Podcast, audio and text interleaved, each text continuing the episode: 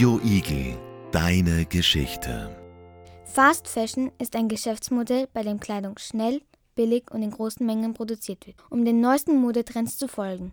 Inzwischen gibt es sogar schon Ultra-Fast Fashion. Es scheint keine Grenzen zu geben. Dies führt zu einem hohen Verbrauch von Ressourcen, wie Wasser, Energie sowie einer großen Menge an Textilabfällen und einer Ausbeutung von Arbeitskräften in der Textilindustrie. Wir sind Elham, Kathi und Seleka und uns ist es wichtig, dass wir uns bewusst machen, wie unsere Konsumgewohnheiten die Umwelt beeinflussen. Vielleicht können wir mit diesem Podcast etwas dazu beitragen, dass mehr Menschen sich gegen Fast Fashion einsetzen und nachhaltige Alternativen wählen. Unser heutiger Gast ist Magistra Merle Weber. Frau Weber ist Regionalstellenleiterin, Bildungsreferentin und Projektleiterin bei Südwind Steiermark. Globales Lernen und Klimagerechtigkeit sind ihr besonders wichtig. Herzlich willkommen, Frau Weber. Hallo, danke für die Einladung. Wie erklären Sie Fast Fashion und Ultra Fast Fashion?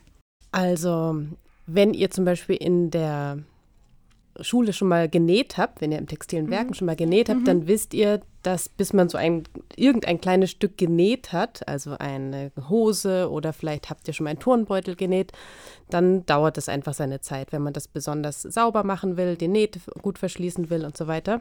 Und das heißt, etwas fast zu machen, also schnell zu machen, ist schon mal genau das Gegenteil von dem, wie wir das normalerweise kennen und wie wir es normalerweise machen, wenn etwas gut werden soll, was wir nähen.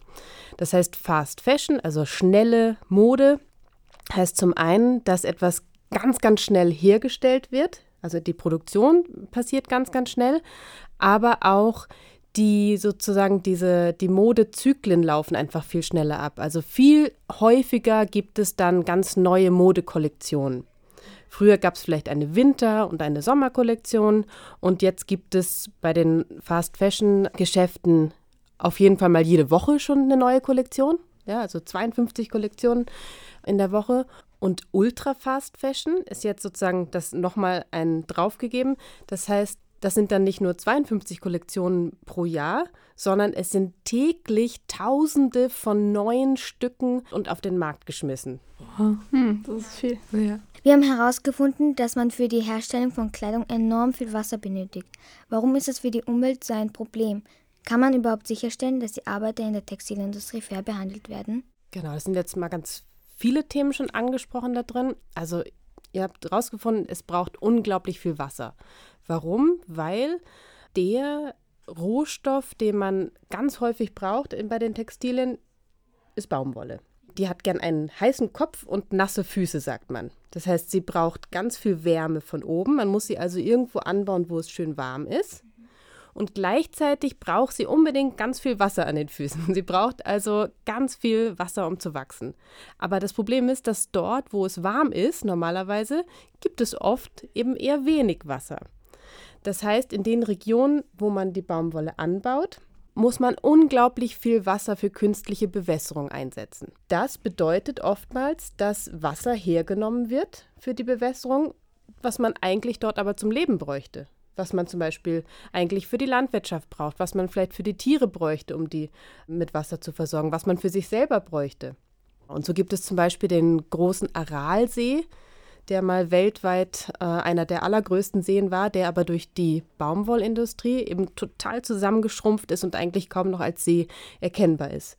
Und damit verändert sich ja auch nicht nur jetzt das Bild von so einem See, sondern da verändert sich ja dann auch das ganze Leben, was um den See herum passiert. Alle Pflanzen, die dort wachsen, alle Tiere, die dort leben, die eigentlich abhängig sind von dem Wasser. Das verändert sich natürlich auch dann.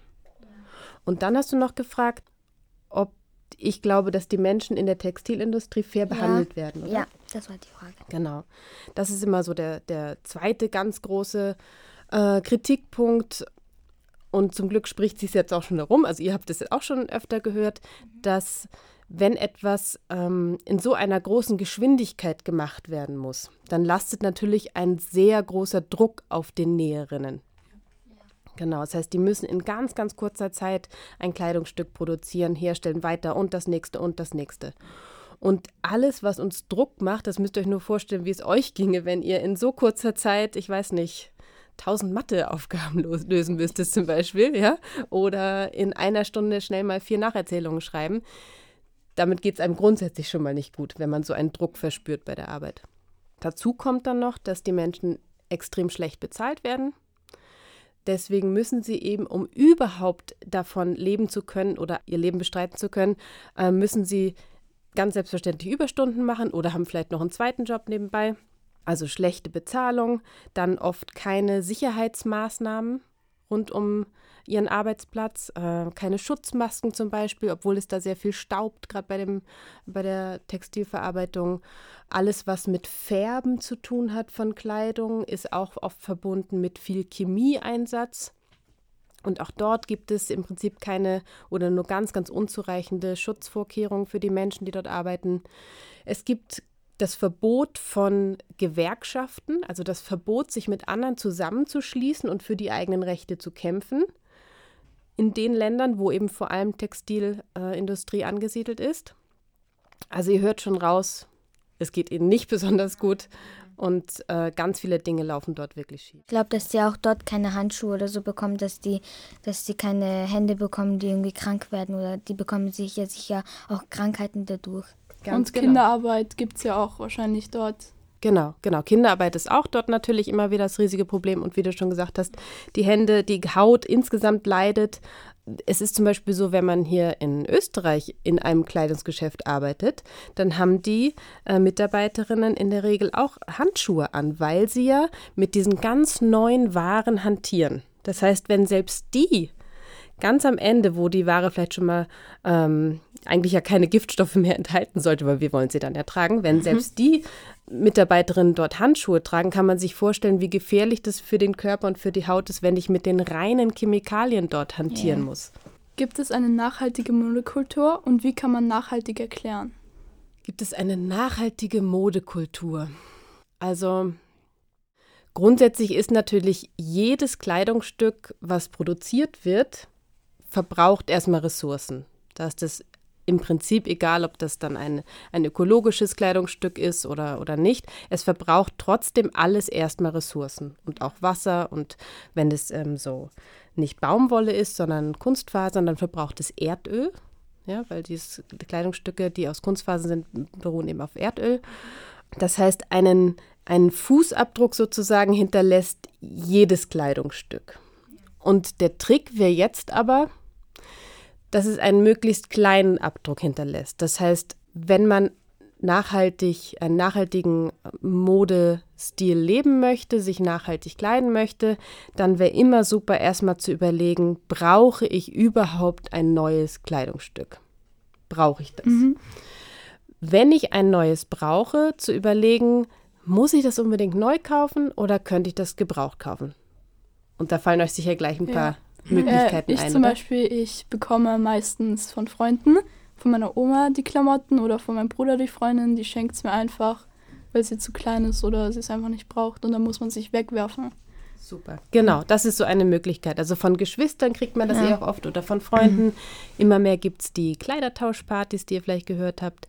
Second-Hand-Läden, da gibt es ja. zum Glück jetzt auch schon ein paar, die für junge Leute eben ähm, einfach ein bisschen attraktiver ja. sind. So. Mhm. Ähm, was ist eigentlich eine Kleidertauschparty? Eine Kleidertauschparty kann was ganz Kleines sein. Also ich kann sagen, ich mache heute bei mir zu Hause eine Kleidertauschparty und ich lade ähm, Freunde und Freundinnen ein und bitte sie einfach Sachen von sich mitzunehmen, die sie selber nicht mehr brauchen und die sie hergeben wollen, die im besten Fall noch super in Ordnung sind und die man dann gerne auch nimmt und untereinander im austauscht. Es kann aber auch sein, dass man das in einem großen Stil veranstaltet, in einer Gemeinde, in einer großen Mehrzweckhalle oder äh, vielleicht auch in der Schule in einer Halle und dass man dort wirklich ganz viel Kleidung, dass jeder Kleidung mitbringt, dann kommt natürlich ganz viel zusammen, dann kann man das am besten noch sortieren ähm, nach Jungskleidung, Mädchenkleidung, Kinderkleidung, Winterkleidung, Sommerkleidung, wie auch immer. Und der Trick ist so ein bisschen, das so möglichst so attraktiv zu machen wie möglich. Also so schön herzurichten, dass man wirklich Lust hat, sich dort umzuschauen und sich so die schönsten Stücke für sich selber rauszusuchen. Ja, wir hatten auch schon mal in der Schule so eine Veranstaltung und da hatten wir nicht nur Kleidung mitgebracht, sondern ein paar haben auch so Muffins oder irgendwas anderes noch zum Essen mitgebracht, damit äh, jeder mal da Lust hat nachzuschauen oder so. Das ist super, das ist super, ja. Wir müssten auch sowieso nur ein Euro dafür bezahlen. Ja, ein Euro für fünf Kleidungsstücke. Ah, Oder das mehr. ist natürlich auch cool. Es gibt auch die Möglichkeit, dass man sagt, ähm, man nimmt zum Beispiel fünf Kleidungsstücke von sich mit, die gibt man vorne ab, dann bekommt man einen Zettel, wo drauf steht fünf oder fünf so Chips oder so und dann kann ich mir die gleiche Anzahl an anderen Kleidungsstücken wieder mit nach Hause nehmen. Dann ist das sozusagen eins zu eins getauscht. Ja, bei der Veranstaltung musste man ja auch was mitnehmen, damit es überhaupt sich Ja. versammelt werden konnte. Genau, genau. Dann gibt es natürlich auch noch das, was man früher total selbstverständlich gemacht hat. Wenn ein Kleidungsstück einen kleinen Fehler hatte oder ein bisschen kaputt war, dann hat man es repariert. Also wenn das Bündchen äh, unten ausgefranst ist, dann kann man es zum Beispiel einmal umklappen und wieder festnähen. Da findet man im Internet total viele Anleitungen, wie man Sachen äh, ganz einfach reparieren kann oder auch Visible Mending nennt sich das. Ich repariere das so, dass man schon sieht, dass es repariert ist, aber es ist so äh, kreativ repariert, zum Beispiel mit buntem Stickgarn, dass man wieder sagt, boah, das schaut voll gut aus. Ich sehe zwar, dass da vorher ein Loch war, aber das ist dann so geschickt, weiß nicht, mit einem Blümchen umstickt oder so. Ähm, und dann wird aus diesem Kleidungsstück, was vorher ähm, ein, ein, Makel hatte, ein Loch hatte oder so, wird dann ein eigentlich noch schöneres Kleidungsstück, was vielleicht dann noch einen individuellen Touch so hat.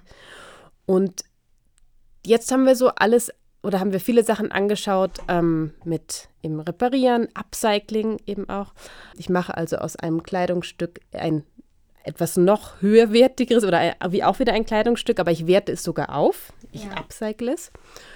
Und ich sag mal, wenn das aber alles nicht möglich ist oder ich das nicht finde und mir tatsächlich etwas Neues kaufen will, dann wäre es halt super, wenn ich mir anschaue, was ist das für ein Kleidungsstück und hat jemand das schon mal überprüft in Bezug auf ökologische Kriterien oder auch soziale Kriterien. Und vielleicht habt ihr da ja auch schon mal was von gehört, von diesen Überprüfungskriterien, wo kann, woran man das erkennen kann. Was sind soziale Kriterien? Ich habe euch ja vorhin erzählt, was in der Produktion von Kleidung oftmals schief läuft. Du, du hast auch schon gesagt, glauben Sie eigentlich, dass sie dort fair behandelt werden? Und ich Ja. habe gesagt, nein, und sie werden auch ganz schlecht bezahlt.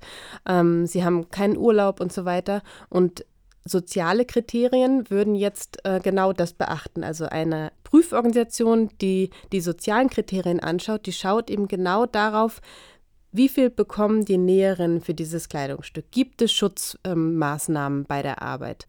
Gibt es einen Anspruch auf Urlaub? Können sich die Menschen zusammenschließen zu Gewerkschaften? Ja. Das wären so die sozialen Kriterien. Genau, also bestimmte Prüfkriterien äh, werden eben ausgewiesen am Kleidungsstück und dann gibt es halt welche, die sich die Unternehmen selber geben. Ja. Ja, die sagen also, wir haben eine ganz besonders nachhaltige Modelinie und dann ist das vielleicht noch so in grünen Buchstaben geschrieben und so weiter. Und da muss man eben gut aufpassen, ist das jetzt ein, ein Siegel oder ein Stempel drauf, der nur von der Firma selber gegeben wurde oder ist das etwas, was wirklich von außen überprüft ist?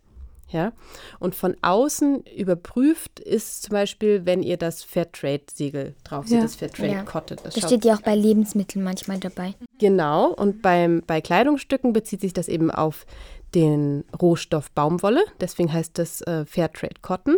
Ja. Das schaut sich also, wird sich angeschaut, wie wird die Baumwolle angebaut, unter welchen Bedingungen, wie geht es den Baumwollbäuerinnen dort, wenn sie, wenn sie das anbauen. Und dann gibt es zum Beispiel noch das GOTS, G-O-T-S-Siegel. Ja, ja, ja kenne ich. Und das ist so eins der umfassendsten. Also die schauen sich sowohl die ökologischen Kriterien an, aber eben auch die sozialen Kriterien. Wie geht es den Menschen in der gesamten Herstellungskette, in der gesamten Lieferkette? Wie geht es denen dort? Und ähm, wie werden die, die Rohstoffe angebaut? Und die Fairware Foundation ist auch noch so eins. Also diese drei Kriterien, es gibt noch mehr, aber das sind so nach unseren Maßstäben immer so die, die strengsten sozusagen, auf die man sich am besten verlassen kann. Können wir eine nachhaltige Modekultur fördern und welche Lo Rolle spielen wir eigentlich als Verbraucher dabei? Also wenn du sagst, können wir, wenn du damit euch selber meinst, also euch junge Leute, dann Also- könnt ihr das natürlich und könnt Vorbilder sein und könnt zeigen, dass ähm, man vielleicht nicht nur immer an das gebunden ist, was irgendwelche Influencer uns zeigen in den sozialen Medien, was jetzt gerade angesagt ist Ja. und dann will man dem natürlich nacheifern als junger Mensch. Ähm, hat aber oft nicht die Möglichkeit, sich diese teuren Luxusartikel vielleicht zu kaufen, die Ja. auch nicht unter besseren Bedingungen hergestellt werden, aber genau, und dann gehen junge Menschen halt oft in die Fast-Fashion-Ketten und kaufen sich dort einfach ganz viel, weil sie dem nacheifern wollen. Das ist natürlich nicht ganz einfach, dem zu entkommen, aber es wäre natürlich super, wenn immer mehr junge Leute sagen, da machen wir nicht mit, das wollen wir nicht. Wir haben erkannt, dass das einfach so viel an Zerstörung von Umwelt und Ausbeutung von Menschen mit sich bringt. Wir suchen jetzt unseren eigenen Modestil und im besten Fall ist der auch noch ähm, fair und nachhaltig. Und dann hast du gesagt, welche Rolle spielen Konsumenten und Konsumentinnen dabei? Und es gibt immer so die zwei Ansichten. Die Rolle, die der Konsument, die Konsumentin spielen kann, ist natürlich zu sagen, ich kaufe das nicht. Oder ich kaufe nur ganz ausgewählte Dinge, nämlich nur die mit dem Siegel drauf. So.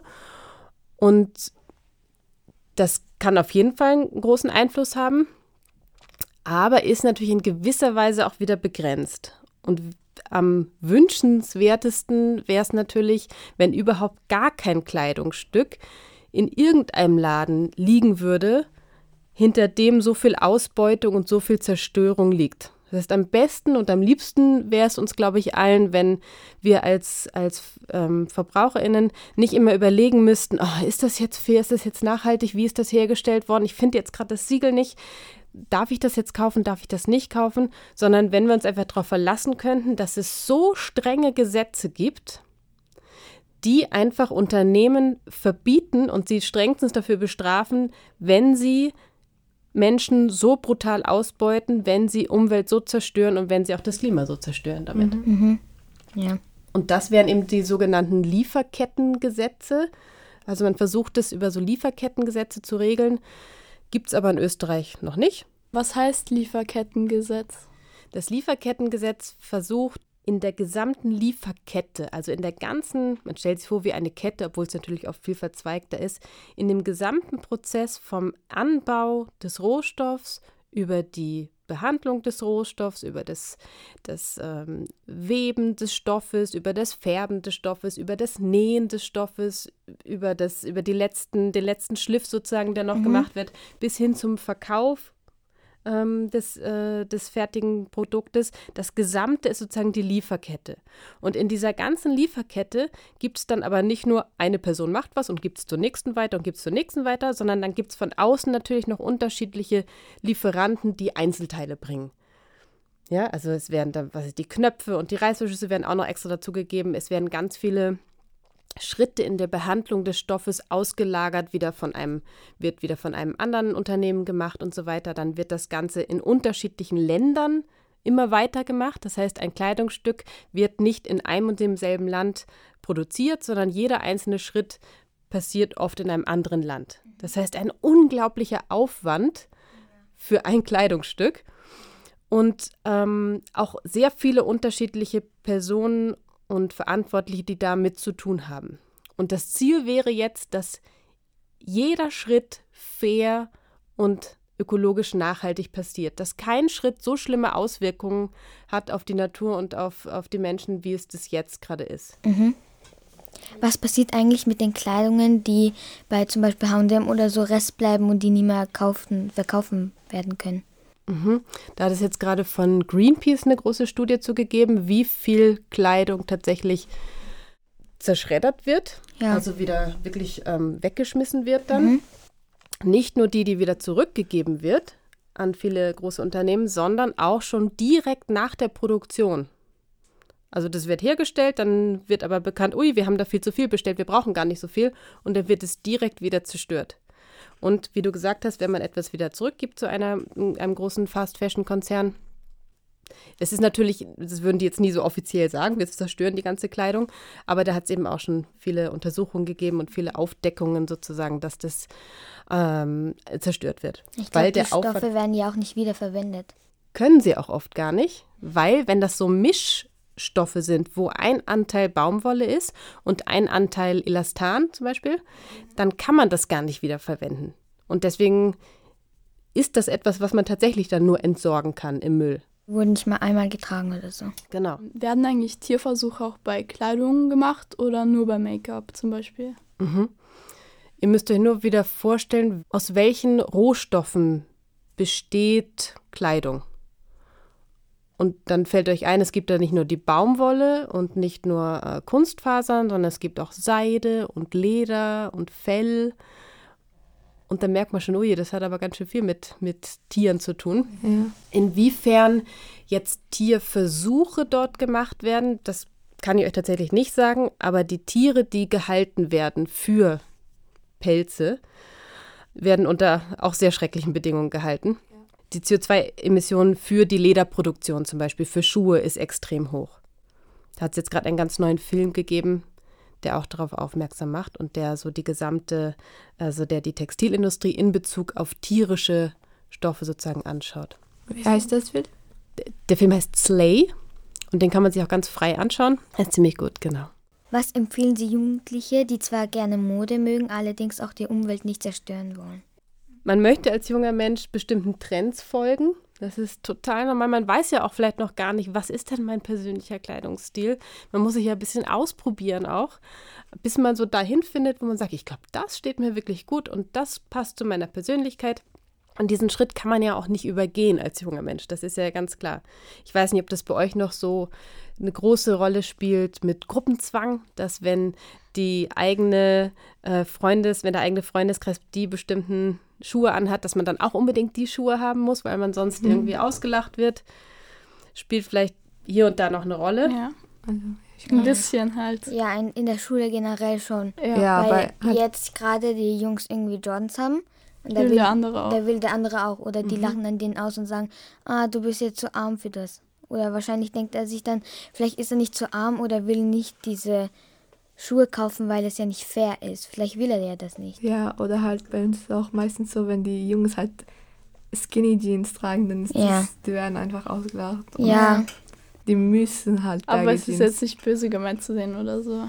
Ja. Sondern es ist halt so. Witzig. Es ist halt so, aber es ist vielleicht trotzdem nicht ganz angenehm, wenn man sich vorstellt, man wäre jetzt selber derjenige, der mit den falschen Schuhen da jetzt gerade in die Schule kommt oder mit den falschen Hosen. Und dann, wie du gesagt hast, vielleicht geht es gar nicht darum, dass, es, dass er nicht genug Geld hat, sondern er will vielleicht ganz bewusst dieses Kleidungsstück nicht kaufen, weil ihm bewusst ist, was damit verbunden ist. Und mein Ratschlag wäre zu schauen, ob man vielleicht genau dieses Stück gebraucht findet. Ja, es gibt ja auch online bestimmte ähm, Börsen, wo man Sachen gebraucht kriegen kann oder in einem Second-Hand-Laden, ob man was tauschen kann. Und vielleicht, weil wir das vorhin noch nicht gesagt haben, wenn man sich ähm, ein Kleidungsstück neu kauft, wenn man es auch vielleicht nicht nachhaltig mit einem Siegel bekommt, dann wäre ein ganz großer Tipp, das einfach so lange zu tragen wie möglich. Das hat auch was mit Wertschätzung tun. Wenn ich weiß, wie lange jemand gearbeitet hat an einem Schuh, wie lange jemand genäht hat an einem Shirt, dann hat das einfach was mit ganz viel Wertschätzung zu tun, wenn ich das auch wirklich lange trage, wenn es kaputt ist, vielleicht äh, versuche zu reparieren und dem einfach diesen, den sogenannten Lebenszyklus eines, eines Kleidungsstückes damit ein bisschen zu verlängern, das Leben eines Kleidungsstückes dadurch zu verlängern. Welche Auswirkungen hat Fast Fashion auf die Wirtschaft? Mhm. Wie wirkt sich das auf andere aus, die nicht mittun wollen bei diesem Fast Fashion System? Ähm, was machen die? Genau. Es gibt ja schon diese, sagen wir mal, die genug Menschen auch zum Glück, die sagen, ich will da nicht mitmachen, also kaufe ich mir äh, fair produzierte Kleidung, äh, ökologisch hergestellte Kleidung. Und jetzt kann man sich natürlich als Anbieter von so einer guten Kleidung sozusagen ähm, zertifizieren lassen, also sich überprüfen lassen. Mhm. Und damit hat man natürlich gleich auch wieder eine eigene Käuferschicht. Also damit habe ich ja meine Abnehmer, die sich für meine Mode interessieren, weil sie dort sehen, das ist nachhaltig und das ist fair. Und die meistens dann auch in Kauf nehmen, dass es etwas teurer ist weil es eben nicht unter diesen ausbeuterischen Bedingungen hergestellt wurde und, ich, und dort den Leuten eben mehr gezahlt wurde. Also es gibt ja zum Glück auch schon diese, diese Käuferschicht. Mm, aber es gibt sicher auch viele, die gesagt haben, ich kann da nicht mitmachen, ich kann da nicht mitschwimmen, ich, ich muss aufgeben, ich muss mein Geschäft aufgeben. Also das wird sicher auch genug geben. Ich glaube, da geht es auch viel um, um Bewerbung und um ähm, wie verkaufe ich das, was ich dort gut mache, dann wieder richtig, wie mache ich die Leute darauf aufmerksam. Und wir machen das zum Beispiel, wir haben so einen nachhaltigen Stadtspaziergang von Südwindsteiermark aus und wir gehen dann zu solchen Geschäften auch hin, um einfach den Leuten zu zeigen, hey, wenn ihr nachhaltiger Kleidung konsumieren wollt, dann schaut euch doch mal an, wie das Geschäft XY das macht. Danke, dass Sie da waren und für uns die Fragen beantwortet haben. Danke. Ja, danke. Danke. Danke euch für die Einladung und vielleicht noch so als kleiner Hinweis am Schluss, am 24. April ist wieder der Gedenktag für Rana Plaza. Am 24. April, genau vor zehn Jahren, ist ein großes Gebäude eingestürzt in Rana Plaza ähm, oder das Rana Plaza. Und das war ein großer Sweatshop. Dort gibt es ganz viele Sweatshops. Und das ist einfach zusammengestürzt, weil es einfach überhaupt keine Sicherheitsvorkehrungen gab, weil diese Häuser dort meist unter ganz furchtbaren, also ohne irgendwelche Sicherheitsauflagen gebaut werden und ähm, auch obwohl dort vielleicht schon Risse an der Wand zu sehen sind, das nicht ausgebessert wurde und nicht, nicht darauf geachtet wurde. Und dort sind eben über 1000 Menschen damals gestorben. Und dem gedenken äh, wir eben am 24. April. Und da werden zum Beispiel auch so Aktionen gemacht, ähm, um einfach diesem Wahnsinn der Textilindustrie dort ein Gegenzeichen zu setzen. Hoffentlich können wir ein paar Jugendliche dann erreichen. Ja, irgendwie, dass Jugendliche jetzt diese Podcast hören, das jetzt auch mitmachen, dass sie nicht mehr so Kleidung tragen, die wirklich nicht gut für die anderen Leute waren, die es produziert haben. Genau, ich denke mir einfach, es ist super, dass ihr und eben auch etliche andere junge Leute sich jetzt für dieses Thema so interessieren. Dass ihr das einfach jetzt wahrnehmt und dass ihr sagt, wir wollen bei diesem verfluchten System auf jeden Fall nicht mehr mitmachen. Das ist ein super Anfang. Wir von Südwind setzen uns dafür ein, dass sich die Bedingung verbessert und zu wissen, dass ihr sozusagen mit an unserer Seite kämpft und auch euch, euch dafür einsetzt, ist total spitze. Danke, Danke. euch. Danke. Radio Igel. Radio Igel, deine Geschichte.